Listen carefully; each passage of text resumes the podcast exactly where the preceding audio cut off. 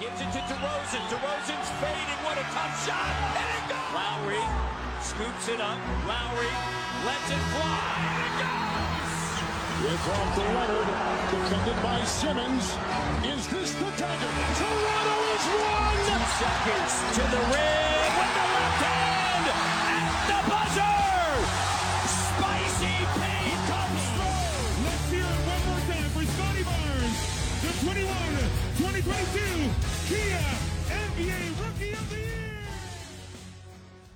吹响北境的集结号，一同守护北境的荣耀。欢迎来到北境之王猛龙球迷电台，我是台长杰克。我是副台长保罗。We the North is our battle cry, and this, this is our shield. Hello，龙迷们好啊！先来一首定场诗啊，暗淡了刀光剑影，远去了鼓角争鸣，眼前飞扬着一个个鲜活的面容，淹没了皇城古道，荒芜了烽火边城。岁月啊，你带不走那一串串熟悉的姓名。今天通过开场，我们就可以看到，我们今天的节目跟往期特别不一样。对，那上期节目呢，我已经预告了，这一期我们要一起来聊一聊猛龙的队史。啊，我特别喜欢德国作家歌德说过的一句话：历史留给我们最好的东西，就是它所激起的热情。所以今天呢，就让我们一起怀着热情，开启时光机，带大家一起来回顾猛龙队史的各个不同的时代和在那些时代中我们熟知的或者不熟知的人物。好的。那今天特别特别荣幸啊，也特别特别开心，我们呃这个猛龙球迷电台呢，第一次邀请了两位嘉宾来到我们的这期节目啊，那就让我先让我来简单的介绍一下，他们是两位非常老资格的，也很资深的猛龙的球迷啊，从猛龙建队起就是猛龙的球迷，可以说呢，他们见证了猛龙这二十七年的历史，也可以说这二十七年。是一路相伴，忠贞不渝。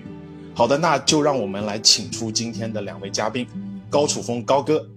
朱磊朱哥，欢迎你们。欢迎大家好，大家好。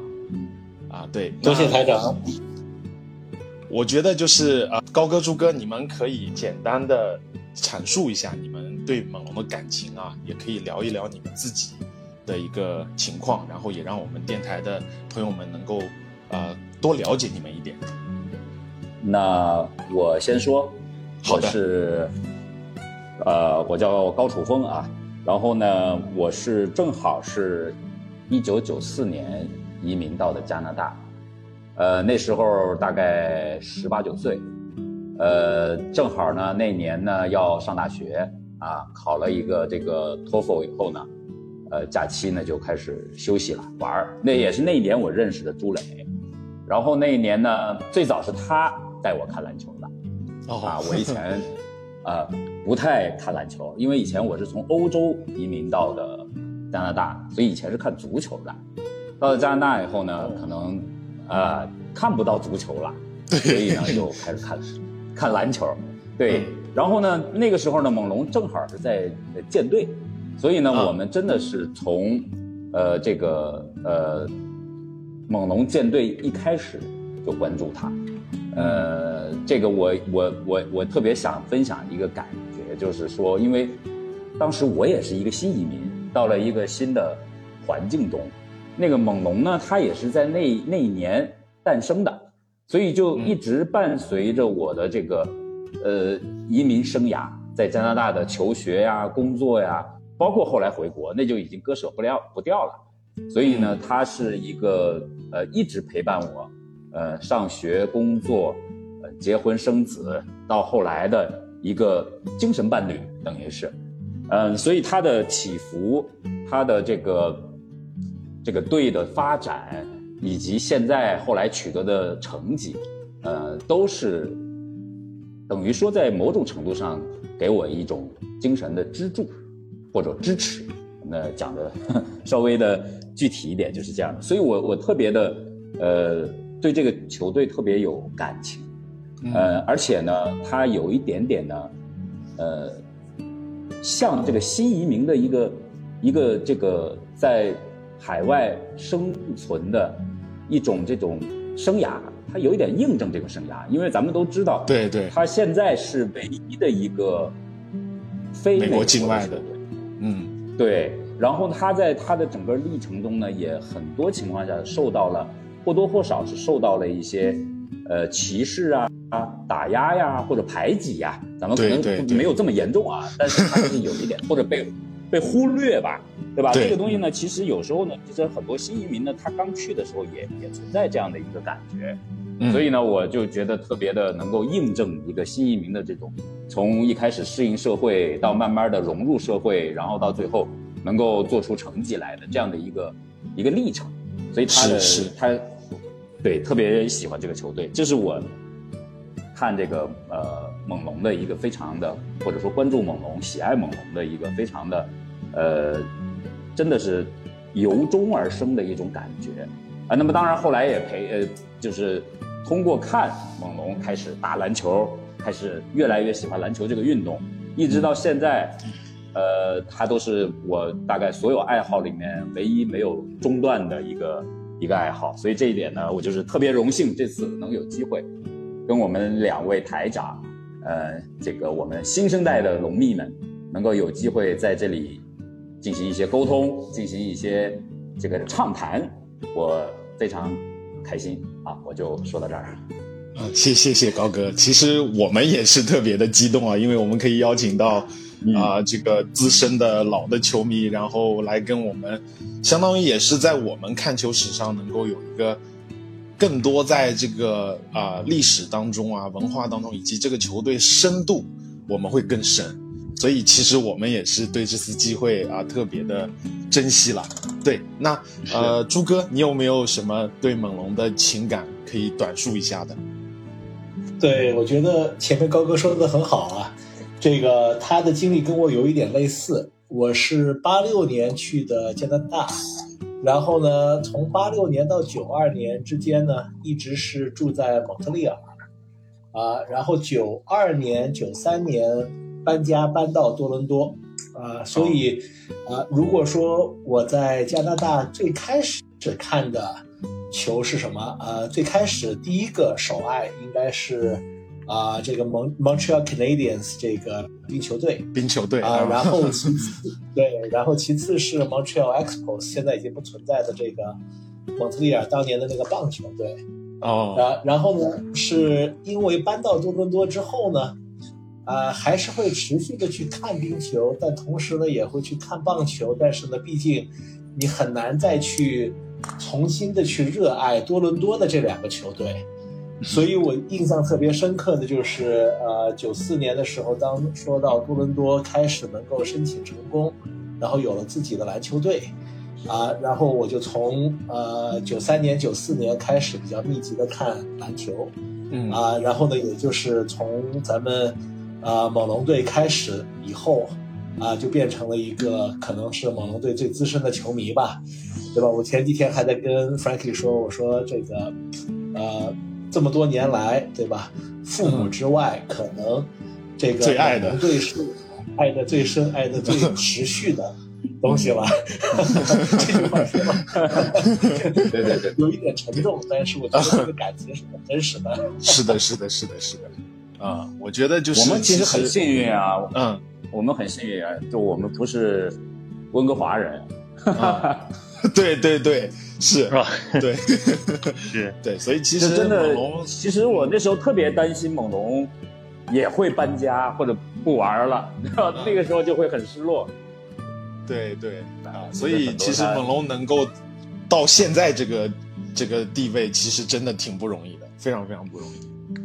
对，那么嗯我们接下来我们就进入我们今天讨论的正题哈，对，就是猛龙对时不同的时代和各个时代不同的人物啊。那其实就是刚刚听到两位大哥的分享，其实也是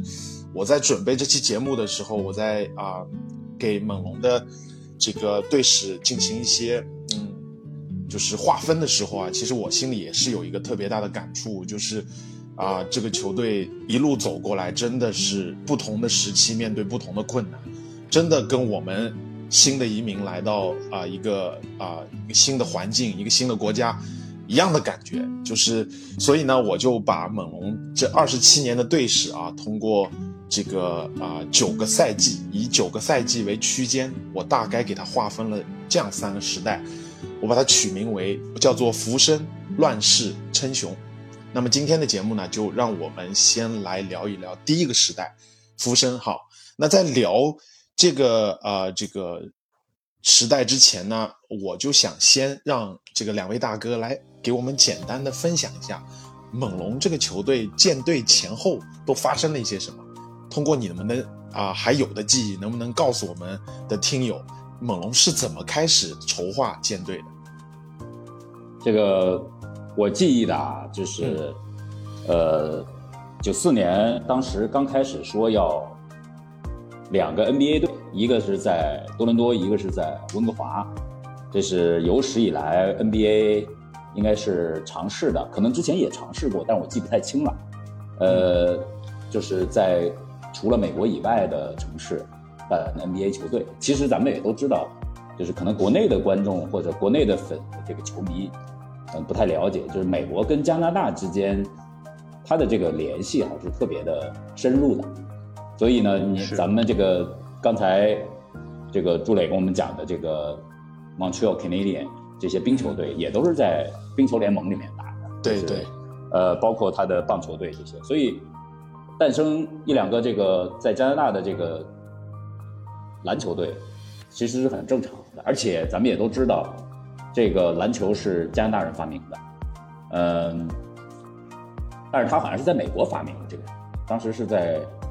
是在波士顿吧，还是在哪儿？然后那个内对内斯对对对，那个博士，呃，在那个波士顿的冬天太冷了，没没东西玩，他就自己发明了一个这个这个篮子钉墙上这这游戏。对，就是一个加拿大人在美国发明了这项运动。对对对，然后之前很早以前，我记得是应该有过一个加拿大球队，这个朱磊应该比我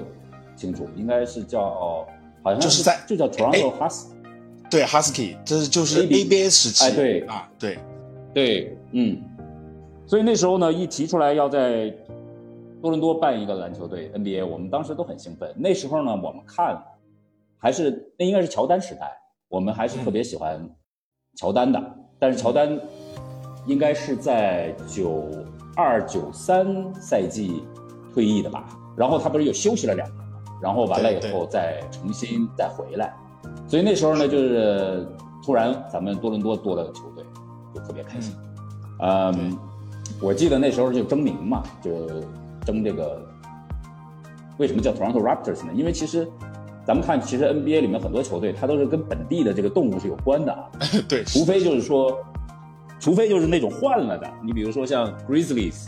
Vancouver Grizzlies，他最后跑到 Memphis 去了，那名字没法改了。虽然 Memphis 肯定是没有 Grizzly 这种动物，呃，没有 Grizzly 但是它还是动物，对，对，但是有有有一定的关联的啊。那所以那个多伦多为什么搞搞一个 Raptors 呢？后来就是也是呃，印象中就是那时候正好那个九三年、九四年的时候，《侏罗纪公园》那个电影嘛，然后出来，嗯然后我当时还看过一个文章，是介绍，就是说 Toronto Raptors 当时选这个 Raptors 的名字呢，还考虑到，因为加拿大人不看篮球，所以他们想从小孩开始培养这个孩这个对篮球的爱好。那么孩子们呢，肯定看这个 Jurassic Park 的侏罗纪公园的很多，所以他们呢对这个动物呢就很有印象。嗯，那么就最后选了这么一个这个动物作为这个这个这个球队的名称，而且呢，他们也觉得，哎哎，你可以看到 Toronto Raptors 最早的那个球衣，就那个最早的那个对 Toronto 对 Raptors 那个 logo，对。其实是很卡通的，对，它那个那个外形特别卡通，所以它其实还是想迎合很多小孩儿的这个这个喜好。对我们最早记得也是去看球的时候，可能还是真的是孩子偏多。那时候最早，朱磊记得还是在 Sky Dome 吧，我们是在那个就是天空穹顶的，那个哎，对，就那嗯那天空穹顶体育馆，就是对现在 Blue Jay 的主场，，Blue Jay 是主场，对，那是个棒球场。嗯，那个就是真的是它中中间那个篮球它是现现铺的那个地板嘛，然后那 court side 可能就直接在那个棒球场的场内，然后完了我们 对，然后坐在上面的那个就属于，因为那棒球场是可以装四万人、五万人的，嗯。所以你在上面根本基本上是看不见底下的这个，看不清楚底下球场是什么情况，而且那个棒球场它是没有那个 jumbotron，就是那个那大电视，它没法从中间调一个那个大电视在那儿，所以你没有那样一大大大电视放在旁边的，它是在那个侧面，就像咱们现在看那足球的那种，它是在侧面一个很大的大屏，它不是在正中间有个大屏，所以看起来其实挺费劲。但是那时候也是四五万人，刚开始的时候也挺震撼的。是是，其实外圈的人都都看不见球，但是就跟着一块热闹嘛。对，我这是我的印象。是，对，其实猛龙这个啊、呃就是 logo 啊，就是这个对宠，这个吉祥物就是很招人喜欢，它会显得很可爱，也很亲近人。对，其实我我一直觉得这个名字是挺好的，挺不错的。这个前面是其实呃高峰说的特别好，但是呢有几个有几个点我觉得特别有意思啊，就再多多多的补充一下，Toronto Star 还曾经要求大家一起来起名儿，然后呢，对于这个呃比较喜欢呼声比较高的几个名字呢来投票。啊，我印象特别深刻的就是那个时候，因为多伦多叫做 Hogtown 嘛，所以啊其中有一个名字是 Hog，然后还有就是多伦多是 T 开头的，所以有好几个名字是 T 开头的，什么 T-Rex 啊，什么 Tarantula 呀、啊，还有什么什么 Terrier 啊什么的。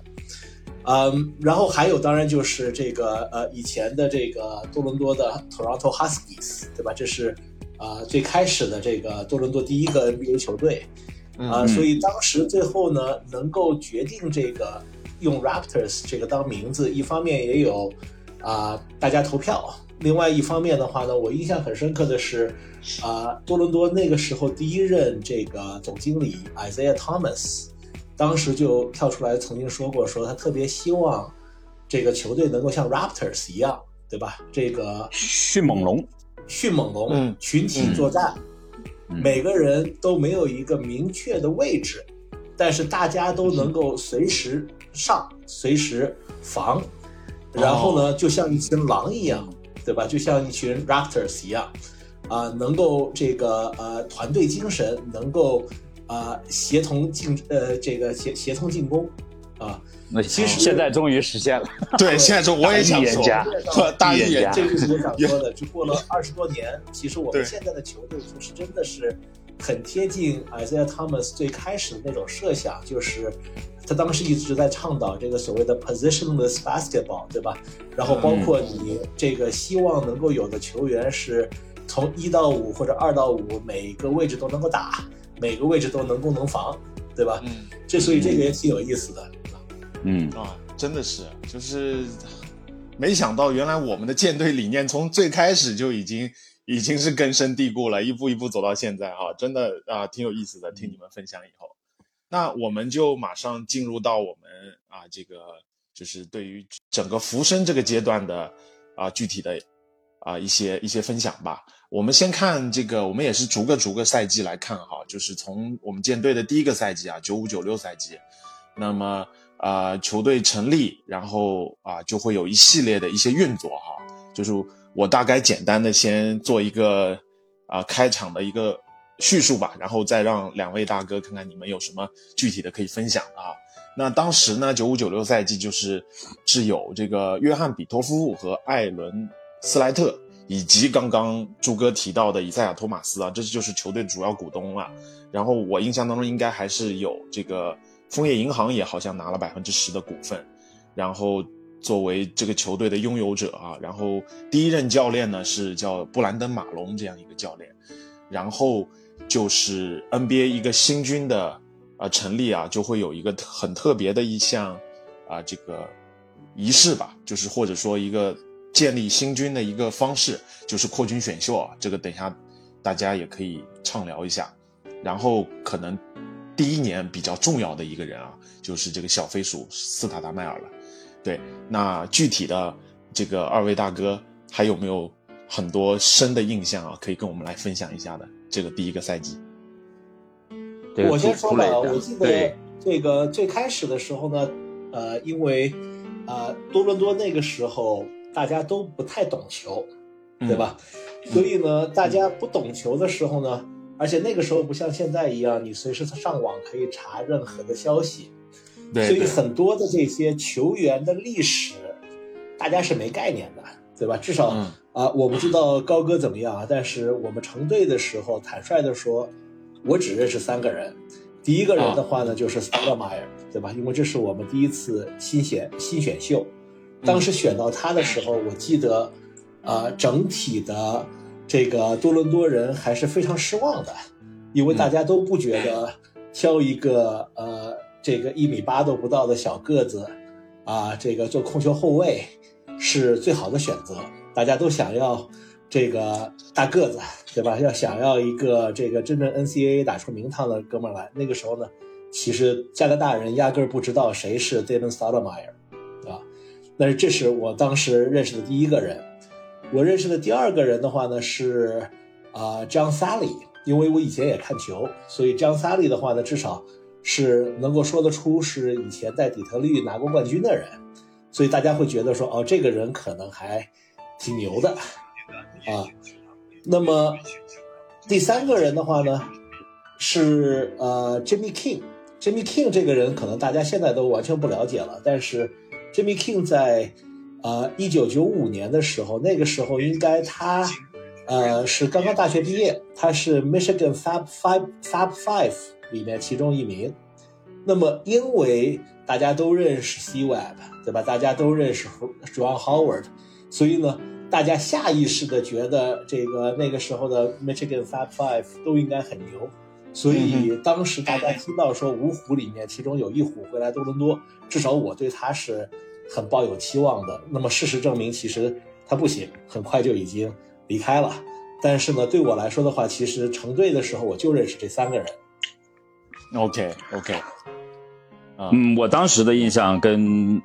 朱哥讲的很像，就是当时我我们当时确实觉得 Damon Stoudemire 有点儿顺位有点高了，因为呢，呃，而且呢，当时呢，因为这个，我我有个问题，可能朱磊比我清楚，就是当时像这种新入球加入的球队，他的选秀的排位是怎么排的？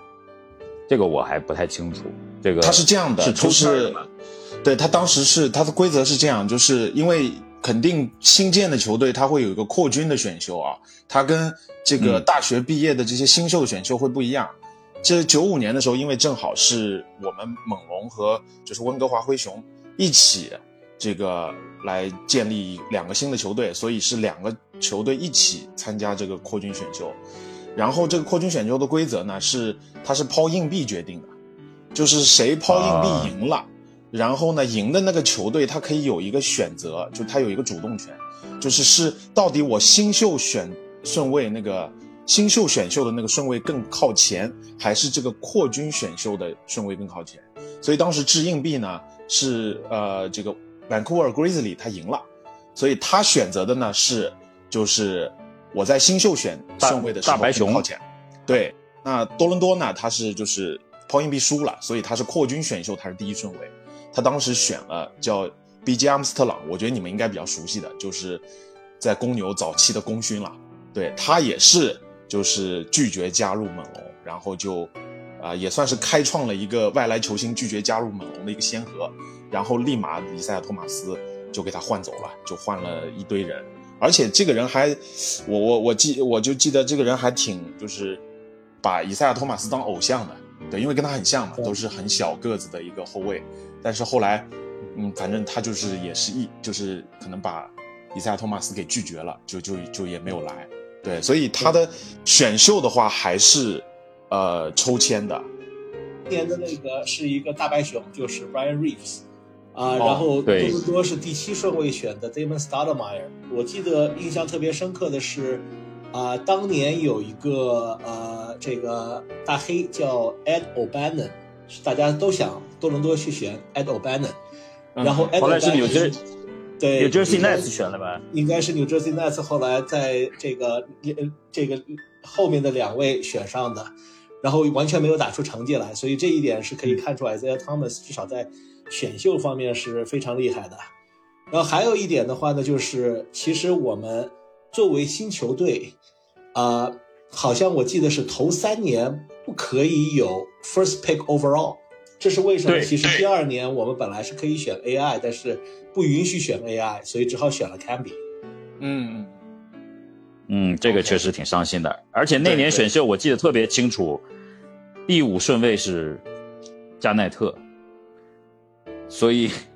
九五年当的，时对对九五年第五顺位我记得是加 Kevin Garnett，但是 Garnett 但是没有得到 Rookie Rookie of the Year，因为他是高中生嘛，所以可能嗯头一年还没怎么打出来。Studmeyer 他还是比较成熟一些，而且他在这个球队直接就给他无限开火权，所以他成绩非常好。而且以赛 Thomas 本身也是后卫出身，呃，对他肯定还是有很大的这个很多的调教的。嗯对我这边印象当中还有这样一个人哈，我不知道你们了不了解，就是呃叫做这个阿尔文罗伯特森，他应该是我据我调查，他应该是多伦多队史第一分的那个球员，是当年自由球员签约的啊，他是八六年的这个 DPOY，而且是 NBA 历史上唯一一个抢断拿过四双的，哎，那个球员，我不知道你们、啊对那个时候对他印象深吗？因为这个人还挺有意思的。对，我是后来对他印象特别深刻，因为他第一年其实打得很好，啊、然后呢，他后来好像一直他是后来就退役了，马上对，对他打了一年就离开多伦多队了，啊。然后呢，好像就离开大联盟了。那么这个人的私生活，我记得是非常混乱的。呃对对对对对，然后呃，是离开多伦多了以后，过了一两年，那个时候他还有一次回到多伦多，还在报纸上面去重申这个呃，哭着说多么想念多伦多，多么想念在啊、猛龙的日子。那个印象给我留下特别深刻，就因为就是你知道从。九四年、九五年、九六年这种就做球迷开始，你很习惯于一个美国的球星不愿意来多伦多打球，嗯你很难得碰到一个美国的 NBA 球星，居然对于呃多伦多流出如此的留留念。呃，那当然，他可能更多的就是惋惜自己的职业生涯已经终止了。但是呢，至少我我我记得当时在报纸上看到这个新闻的时候，我还心酸了一下。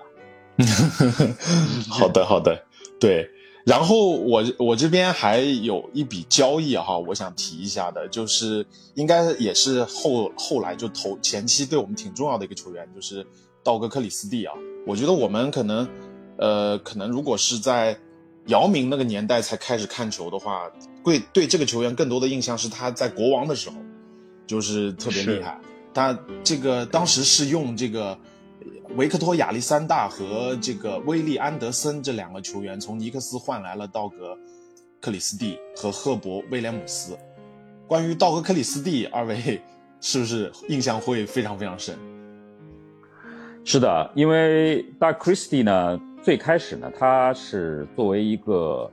嗯，应该是作为一个 shooting guard，就是嗯嗯这个得分后卫在多伦多。对，然后呢，他的防守特别好，所以呢，当多伦多那时候遇到了很多强队，像比如说乔丹，乔丹的这公牛的时候，我印象就是 Doug Christie 是来防乔丹的。呃，那么还有一些这种比较强的队的时候，Doug Christie 都是属于防守尖兵的角色出现的。对对。但是后来呢，咱们可以后面还，呃，可以再回顾一下，就是当他后来在多伦多以后呢，他会他后来改打了这个控球后卫，虽然他的组织和助攻能力呢，其实一直来讲，说实话，并不是很突出，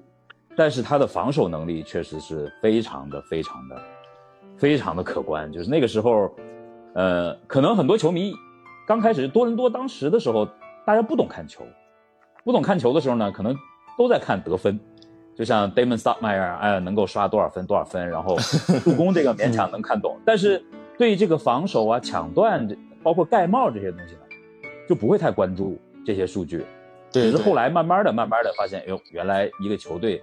想要真正的进入季后赛啊，特别是能够有有所斩获的话，防守是很重要的。但是开始在那个时代，大家还看不太到这一这一点。至少我我们我在作为球迷的初期，可能更多的是关注到得分的。所以 Dark Chris 一开始并没有受到太多的关注，但是他确实防守能力特别强，后来越来越体现的比较明显。这是我对他的印象。而且他是一个，也说不上是黑人还是白人，他是属于皮肤比较，他是那种混中中性的，所以呢，嗯，对对对，而而且他那个形象呢，也看上去比较秀气柔弱的那种感觉。对他年轻的时候应该头发挺多的吧，对吧？我印象当中好像是，哦，是吗？嗯，他应该刚在猛龙的时候是很秀气，可能不像国王时期好像有一点点那么凶凶恶了的感觉现。现啊，对嗯对对，对，啊，对，Doug Christie 是我觉得最开始我们认知到什么叫做一个三 D 球员嘛，只是那个时候，对吧？整个联盟里还没有人把他称之为三 D 球员，但是其实就是防守加三分，对吧？加上不错的组织能力，对吧？是一个这个放在哪里都能够起到神效的球员，只是可能对于那个时候的猛龙队来说的话呢，啊、我们嗯并不值得有这样的球员，对吧？因为啊、我们从球迷的角度，我们也不懂怎么看球，然后球队也完全没有学会怎么打球。啊，我还记得两个很有意思的那个时候的球员，一个就是 Oliver Miller，对吧？嗯因为这个差不多对三百斤的一大胖子，啊对对对每场能够打下啊十二三分、七八个篮板啊一两个这个啊这个 steals 和 block，对吧？我们那个时候觉得说，我靠，这个哥们儿打球好有意思啊！这个而且随时随刻，你看他打球的时候，你就觉得他在要哭的边缘，对吧？特别这个表情特别丰富啊。然后还有一位是呃叫 Sharon Wright，这个人可能大家未必会记得，但是呢，呃，我印象特别深刻，因为是也是这个一个赛季打了一半换过来的，然后当时打得特别好，但打了十几场球就受伤了，就再也不行了，所以一直后面的每一年都会啊、这个希望他能够伤好了，再重重归到神勇，但是就再也没有恢复那十几年的水平，那那十几场球的水平。嗯我印象比较深的是那个有一个叫 Tracy Murray 的，Tracy 哦。Murray 呢就是三分投的非常准，然后呢个子呢他应该是介于小前锋、大前锋之间吧，但是他不太到篮下，基本上就是其实他身体很壮，我记得他的身体还是很很魁梧的，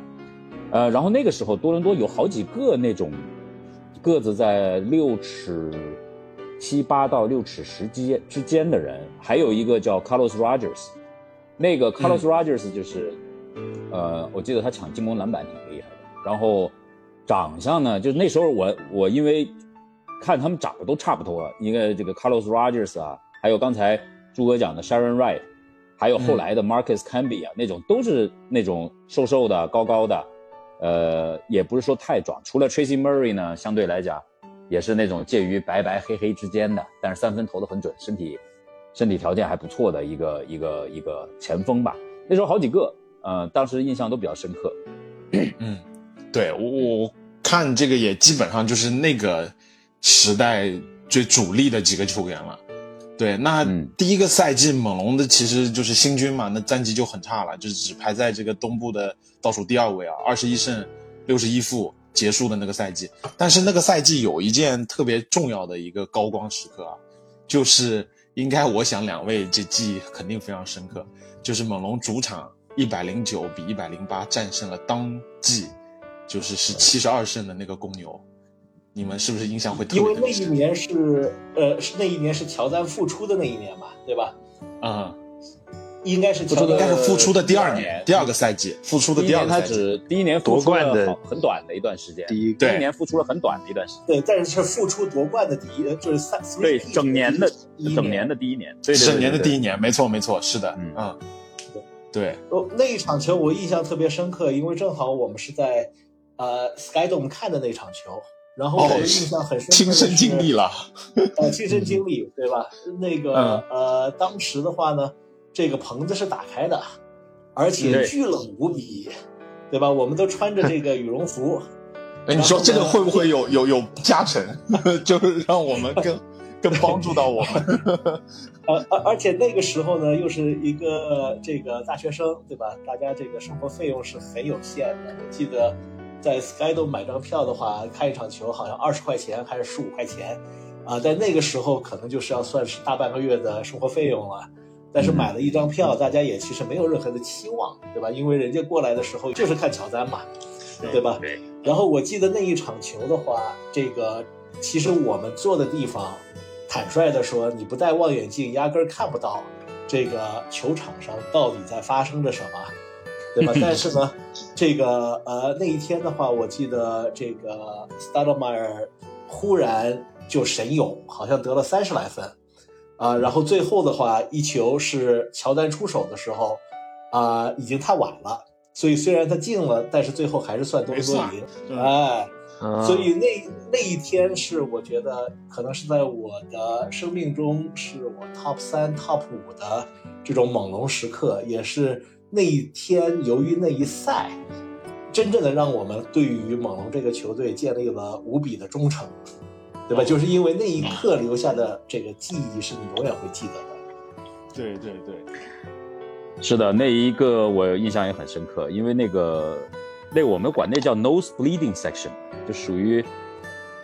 那么高都会流鼻血的嘛，就是那种 特特别特别特别远，然后去的时候就是完全没有，对，完全没有没有期望他会赢，而且就是奔着去看乔丹的。呃，那个呃，那个时候应该是在已经在赛季快到末尾的时候了，就是说他那个时候应该已经就是说，就是大家都会认为已经是创历史的那种好成绩。我记得多伦多应该赢的是他输的第八场还是第九场，他一共就输了十场。呃，也就是说，对，没有想到他能赢，可能呢，我估计乔丹估计要么就是你们说的这个冷了呀，或者说是。放松了，可能他就觉得这样一个鱼腩球队，呃，就没有一上来发威。所以，但是，但是确实是很很精彩的一个比赛。呃，因为多伦多的这些球星或者球员啊，那个时候都没有球星，都是想迫切证明自己。谁能在乔帮主的这个这个比赛中赢球，那就是证明了自己的身价。呃，这些人所以打得非常努力，那场球确实是很精彩。但实际上，真正的过程我们看不太清楚，就是离得太远。嗯，对。但是我觉得这个经历就真的是特别珍贵了，因为嗯，那那可是就是那个赛季公牛就就输了那十场。你看现在，如果讲到那个赛季公牛，很多新闻报道、历史回顾的时候，他还是会讲那输的那十场都是谁？哎，我们猛龙 就是榜上有名。对，所以。哦，而且那个，就刚才两位提到了那场比赛，那个，嗯，斯塔达迈尔打得特别好嘛。其实那个赛季，整个赛季斯塔迈尔就是数据就很漂亮，他也是当赛季的最佳新秀。而且我查了一下，那个赛季他场均贡献的九点三次助攻，至今为止都是猛龙队史单赛季场均助攻的记录，就之后都没有人破过他。对，这个九点三三三次助攻，对，所以。啊，我们就往下过吧，因为还是会很多时候讲到这个达蒙斯塔达迈尔的。对，那就是咱们到下一个赛季啊，就是我还是列举一些关键的事件，然后二位来啊具体的展开或者来讲一讲更多更多新奇的一些事情啊。首先，刚才二位提到了，就是第二个赛季是九六年，我们大多数球迷都知道那是黄金一代选秀大年，那我们很遗憾的错过了这个艾弗森。那选中的是第二顺位的马库斯坎比，啊，对，就是一个重要的一个球员了，在在第二个赛季，然后在这个赛季呢，哎，教练员做了一个变更啊，就是布兰登马龙被炒掉了，然后是当时的助教啊达里尔沃克继任了主教练，大概就是那个赛季最重要的两件事情就是这两件，看看二位大哥有没有什么具体的展开。马克斯坎比当时被选秀的时候呢。其实跟我们第一次选斯塔德迈尔一样，那时候呢也是有争议，呃，就是虽然马克斯坎比，我记得当时在呃大学的时候应该是完全就是鹤立鸡群那种，呃，大家都认为他是最好，但是他一来了以后呢，他的位置呢其实是非常尴尬的，就是他身体特别的瘦，那个时候，嗯，呃，你让他打中锋在 NBA 是很困难的。那那个时候他是从我记得非常清楚，他是从大前开始打起的，但是他打大前呢，又有一个问题呢，就是他没有篮儿。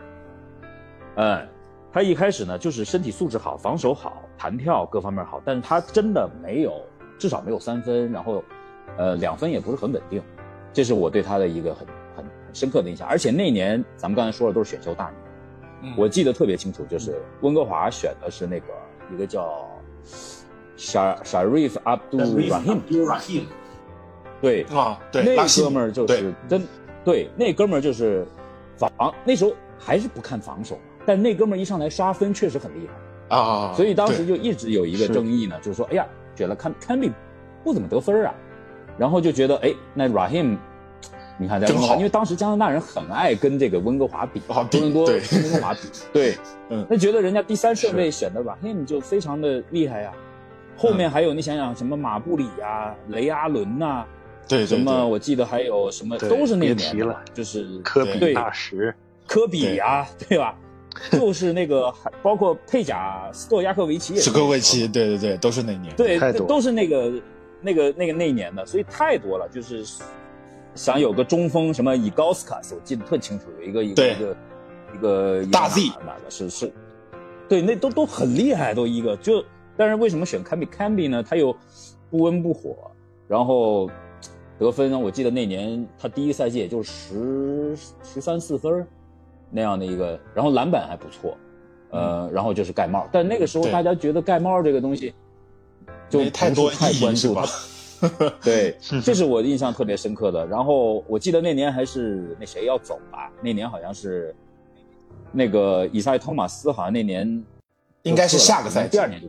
呃，应该是下个赛季是第三个赛季，对，第三个赛季要撤，对，嗯，但是那时候一直在闹矛盾，我这个我印象特别深刻，就是那时候嗯。以赛·托马斯跟整个管理层，跟这个多伦多的这个 ownership，就是那个 major owner，哦，OK，一直一大股东之间一直有矛盾，嗯，嗯这是我当时的印象特别深刻。然后坎比打球也不是说很漂亮，呃，所以当时一直对这个选秀还是有争议的，嗯，这是我的印象，嗯，对，可可能会球迷会觉得管理层做了一个很错误的决定，为什么第二顺位选择了他，对吧？嗯，尤其是到你事后诸葛亮来看的时候，可能更加一个赛季打完，发现哎，怎么有后面有那么多人打得比他好的？对，是的，其实这个第一年对于大部分的球迷来说的话，大家就是看个热闹嘛，对吧？嗯，那么看到第二年的时候呢，我觉得很多球迷已经能够稍微比第一年更有认知和更有知识一些了。嗯。呃，我自己个人觉得，当年我们挑 Camby 其实没有太多的问题，因为 Camby 那一年我记得是 NCAA 的呃最优秀球员，啊、对。嗯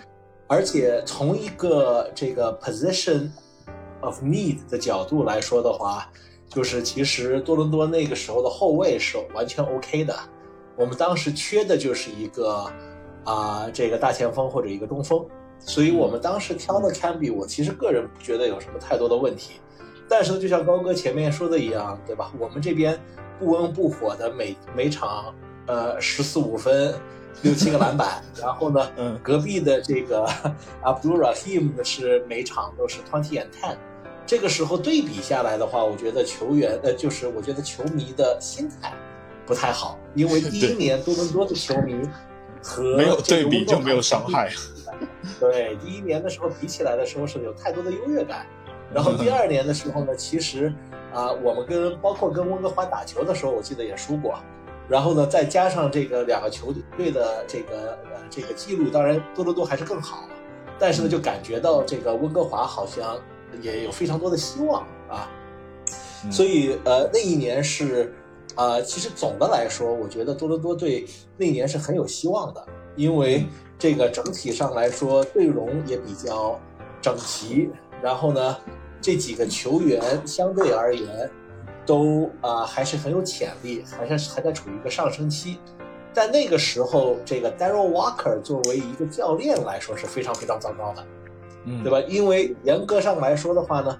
呃，他应该更多的是属于 Isaiah Thomas 以前的小弟，然后两个人之间有很深刻的感情，但是呢，嗯从一个教练的从教的经验来说，非常的不足。啊，而且啊，还有的就是 Isaiah Thomas 那个时候还没有真正的开始夺权，后夺权是后面一年，他试图去这个彻底的夺权。在那个时候，就像高哥说的一样，这个球队已经有一点这种不和谐的声音了。但总的来说，我记得球场上的表现还可以啊。嗯，还有就是，我记得那一年其实多伦多有两个啊，也是让我留下很深刻印象的球员，一个叫 Popeye Jones，哎，这个我也是，Popeye Jones 是啊，应该属于说是长得最难看的 NBA 球员之一，对对对，是一个大歪脸。是的，是的，这个脸脸歪到无与伦比，但是呢，在球场上面抢篮板、打拼非常到位，所以当时多伦多的这个对球迷非常热爱这种 blue collar worker，对吧？所以呢，这也是让我们第一次有认知到什么是一个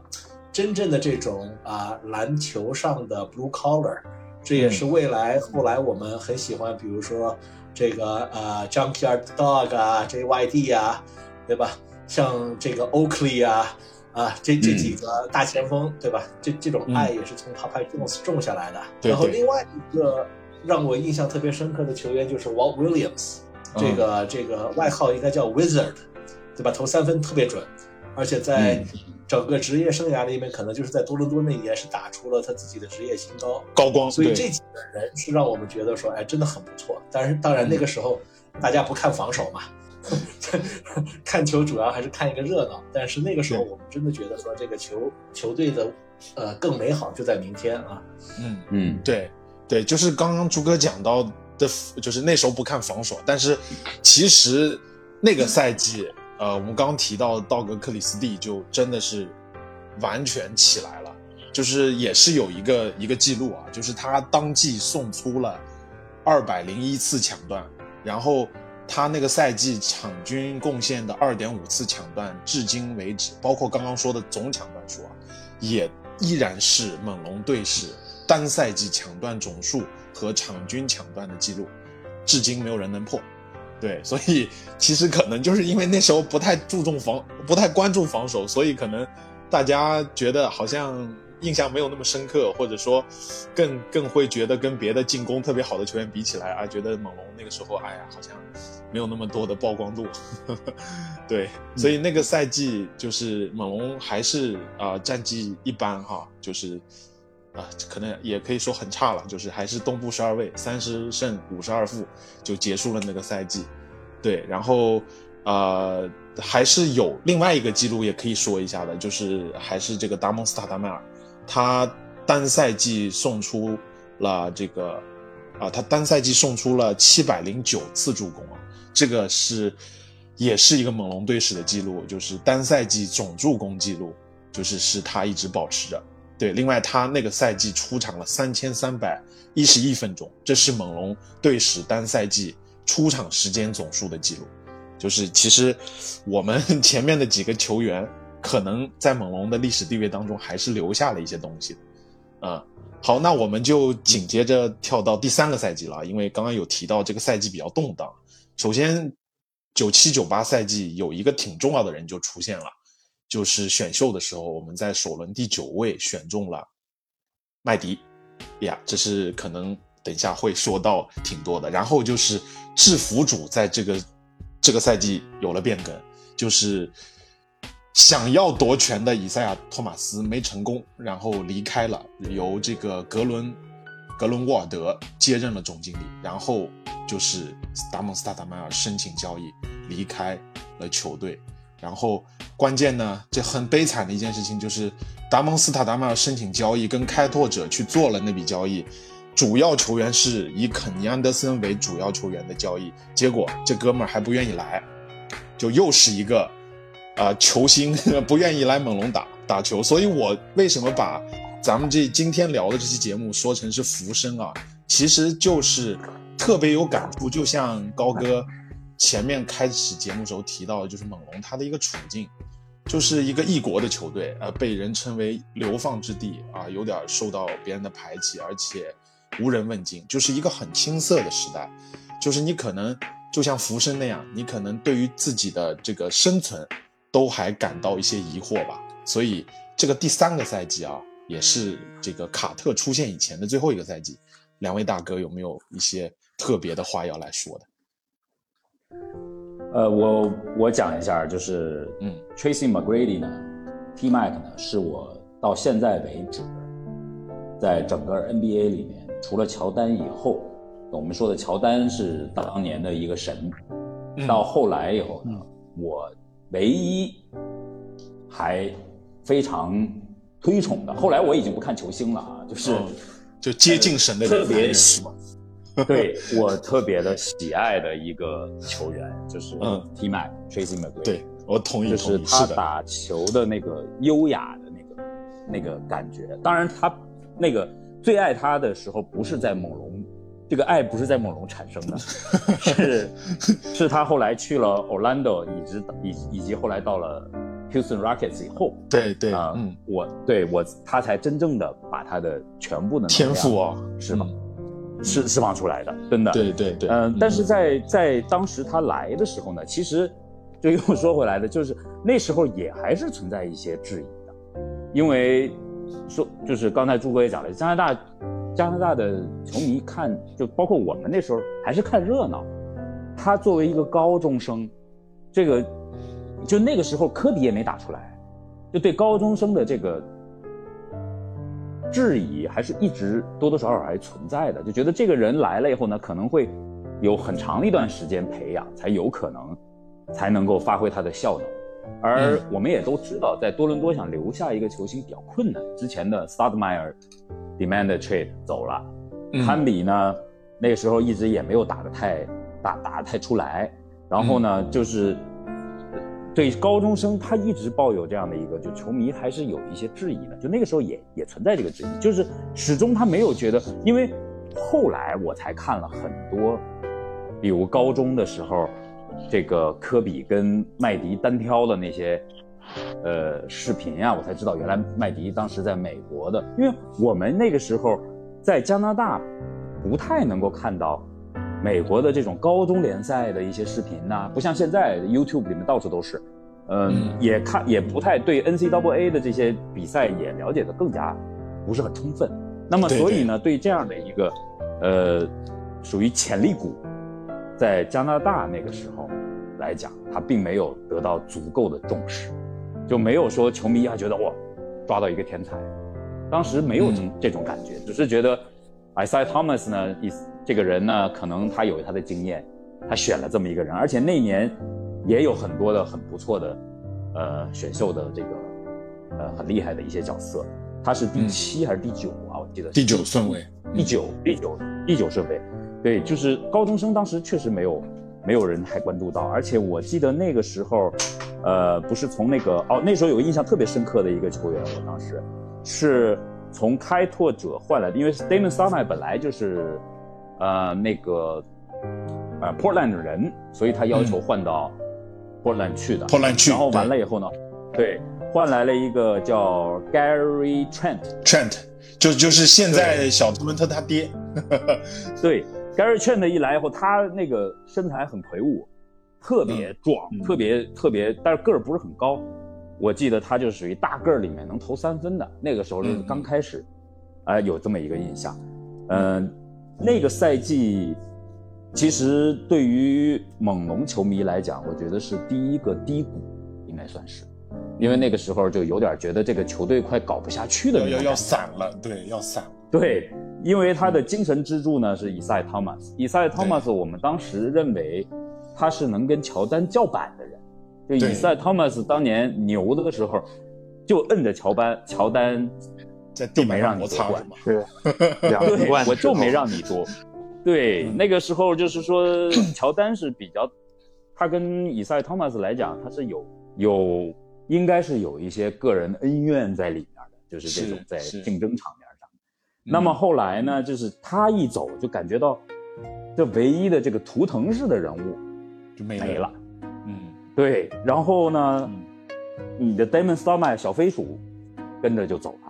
对，然后完了换来的人又不愿意来，又来，哎，太惨，对，最后应该是后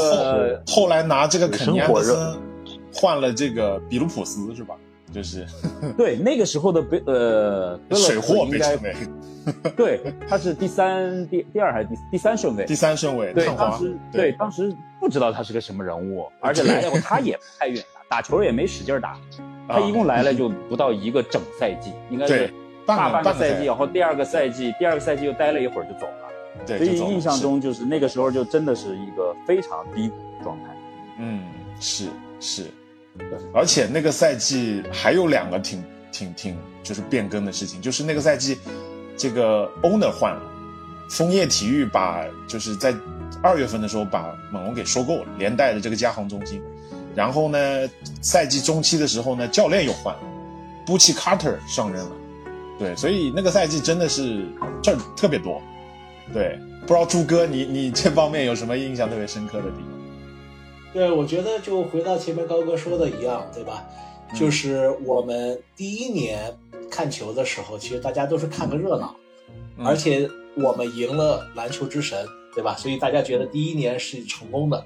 嗯第二年的表现呢，比第一年还好，对吧？而且嗯虽然你说三十胜三十胜并谈不上有多好，但是呢，这个抵不住当你隔壁对比一下灰熊，对吧？而且坦率的说，从一个 expansion team 第二年能够打出三十胜的成绩，也确实很少，对吧？所以第二年对对我们来说也是成功的。我印象特别深刻的就是第二年看球的时候，我大概每三场球一定会看两场球，嗯然后等到第三年的时候呢，那个时候首先就号称选了一个可以在天分上这个比对 KG 的高中生，对吧？因为那个时候我们也没有看过任何的高中联赛，但是呢，大家听说说这是一个天赋上完全不输于 KG 的，结果上场了之后完全拿不到时间，完全进不了、进不了球，对吧？嗯而且那一年我印象特别深刻的是，大概头二十场球基本上就只赢了一场，嗯这个就让人很悲痛，因为你刚在第二年的时候开始进入一个看球的习惯，然后每天看每天输，每天看每天输，每天看每天输，然后呢，这个球队所的所有的新秀又不行。嗯。啊，然后等到踏入到这个九八年的时候，对吧？这个就开始、啊，Isaiah Thomas 要夺权啊，没有成功，对吧？嗯。后来呢，又组了几个这个买家，也没有成功。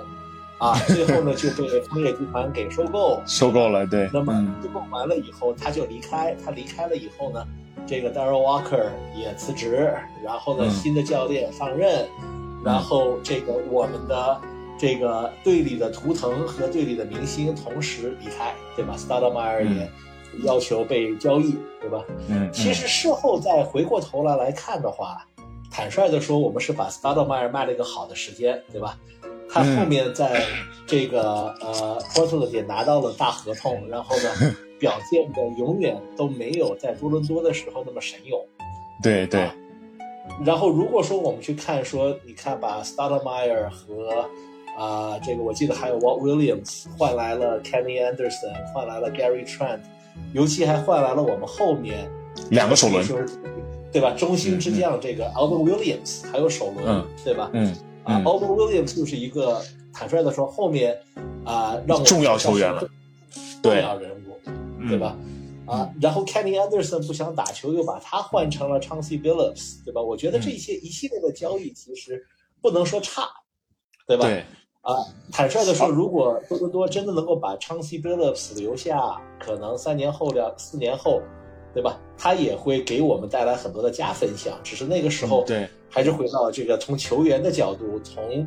这个球迷的角度，但是更多的是从球队管理层的角度，我觉得多伦多队就太混乱了。我深刻的感觉到，就是一来做球迷挺难的，对吧？是啊，而是，而且也是第一次意识到说，其实多伦多队如果表现的不好的话，可能过个两三年就会啊离开加拿大。对，是容容容易发生这样的事情。那时候有一个花絮啊，跟大家讲，嗯，嗯就是我跟这个朱哥呢，我们那个时候呢住的比较近，嗯我俩呢上学的时候呢是要坐一个 bus，然后呢坐到 Kennedy Station，然后再从 Kennedy Kennedy Station 呢坐地铁，到多伦多大学。那个时候呢，路上呢，原来第一赛季、第二赛季呢，我们其实很充实，因为我们那个时候一般会在 subway station 的时候就会买一份报纸，嗯这个 Toronto Sun 也好啊，Toronto Star 也好啊，是会去看一看昨天晚上比赛的一些分数啊，看一下这个。到了那一年，我印象特深刻，连买报纸的欲望都没有，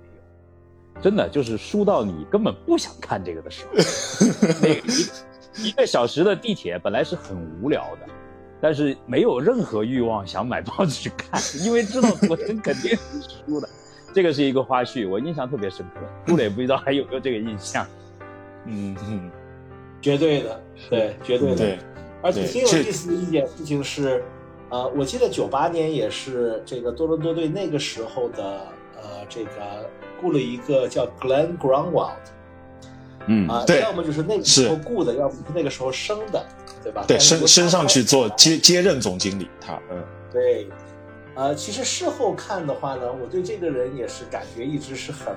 纠结和矛盾，对吧？嗯因为你说他这个呃后面一年选秀挑了卡特，你就觉得他可以永远是存在加分项，对吧？但是呢，嗯其实他管理猛龙队这么多年也有很多失分项啊，嗯那么就让人觉得说这个还是回到这个团队不呃这个管理层不成熟啊，嗯包括 owner 也不成熟，对吧？嗯嗯，对，所以确实那个赛季呃比较让人失望啊，最后也是倒数第一了，就是最差的战绩了，这个十六胜六十六负结束的那个赛季，呃。对，在我们进入到卡特时代之前，我还是再提一下这个赛季他出现的一个记录啊，也是一个队史的记录了，就是马库斯坎比在这个赛季他总共送出了两两百三十记封盖，然后赛季场均三点七次封盖，是当赛季的联盟盖帽王。然后这个记录，无论是盖帽总数还是场均封盖，都是猛龙单赛季的队史记录了。对，所以这个也是一个在历史上留下一笔重要的一笔的地方。对，好的，那由于时间的关系，我们猛龙队史的第一个时代浮生就先到这里啊。这一期呢是上篇，那这个时代猛龙的图腾和明星就是以赛亚·托马斯和达蒙·斯塔拉迈尔。等下一期节目，我们再一起来回顾浮生的下篇——文斯卡特时期的猛龙队。农民们千万不要错过。那我们下期节目再见，拜拜。